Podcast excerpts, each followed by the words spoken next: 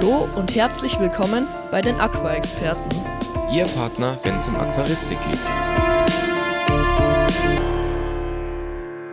In dieser Woche wollen wir uns noch mal ein bisschen genauer mit den Reinigungen im Aquarium beschäftigen.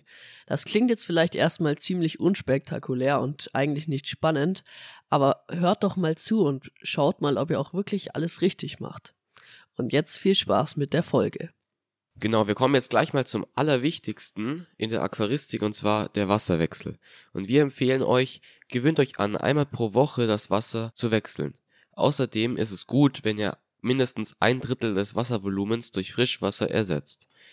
Man kann auch nicht zu viele Wasserwechsel machen, also natürlich, das macht jetzt keiner, aber es wäre auch möglich, dass du täglich einen Wasserwechsel von 90 Prozent oder so machst, denn die Filterbakterien werden dabei nicht entfernt, weil die Filterbakterien, die wir so im Aquarium brauchen, sind sesshaft und sitzen hauptsächlich im Filter und im Bodengrund. Teilweise auch auf dem Hardscape, aber sie sind definitiv sesshaft und damit ist es eben nicht möglich, die Filterbakterien aus dem Aquarium durch den Wasserwechsel zu entfernen. Aber was musst du denn eigentlich jetzt genau beim Wasserwechsel machen? Also erstmal den Filter und Heizstab natürlich ausschalten. Die Scheiben und Kanten reinigen. Dafür kannst du auch gut eine Zahnbürste nehmen, speziell für die Ecken, damit du da gut hinkommst. Die Scheiben können auch nicht immer sichtbar dreckig sein, aber dennoch befindet sich dort Schmutz. Also mach die auf jeden Fall jedes Mal, wenn du einen Wasserwechsel machst, sauber. Anschließend solltest du ein Drittel des Wassers aus dem Aquarium entfernen. Danach das Aquarium wieder auffüllen. Eventuell kannst du natürlich eine Osmoseanlage benutzen oder Osmosewasser hinzugeben. Dabei solltest du dann natürlich auf die Wasserwerte des Wassers achten und nach allem dann natürlich wieder Filter und Heizstab in Betrieb nehmen. Andere Arbeiten, die so alle paar Wochen anfallen, ist zum Beispiel den Filter reinigen. Hier empfehlen wir dir, mach nicht zu viel am Filter. Also bei uns ist so die Regel, nur dann was am Filter machen, wenn der Durchfluss sich extrem minimiert hat.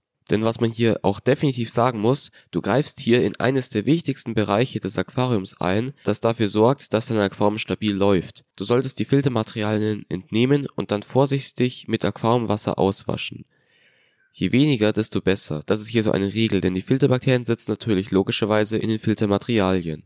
Die Pumpe reinigen ist außerdem etwas, was man ab und zu machen sollte, denn wenn man dies nicht macht, können Störgeräusche entstehen. Hin und wieder musst du natürlich auch den Mulm absaugen, am besten eben dann machen, wenn du einen Wasserwechsel machst. Allerdings gibt's hier zu beachten, dass du den Mulm nie gleichzeitig absaugen solltest, wenn du auch den Filter reinigst, denn so kann deine Biologie im Aquarium geschädigt werden.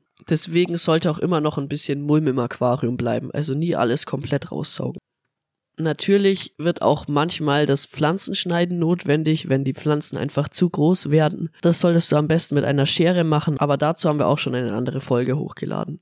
Solltest du einen besitzen, ist es natürlich auch notwendig, ab und zu mal den CO2-Flipper zu säubern, also das Gerät, mit dem du das CO2 ins Becken beförderst. Dabei hilft auch wieder die klassische Zahnbürste, also das ist wirklich ein Gerät, mit dem kann man super gut solche Arbeiten, wie wir euch hier gerade beschrieben haben, erledigen.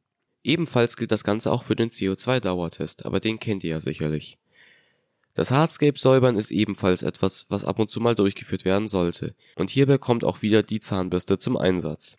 Was ganz wichtig ist, und deswegen setzen wir es jetzt hier auch ans Ende, weil es uns echt total wichtig ist, kranke Pflanzen und Tiere sowie Garnelenhäute solltest du auch unbedingt aus dem Aquarium entfernen, denn diese belasten nur das Wasser.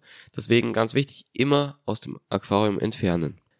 In der nächsten Folge geht es dann um die Schneckenplage, die vielleicht einige von euch schon erlebt haben und was man dagegen unternehmen kann.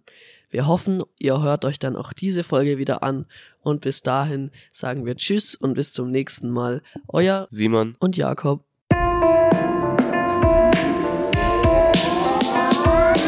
Vielen Dank, dass du dir diese Podcast-Folge bis zum Ende angehört hast.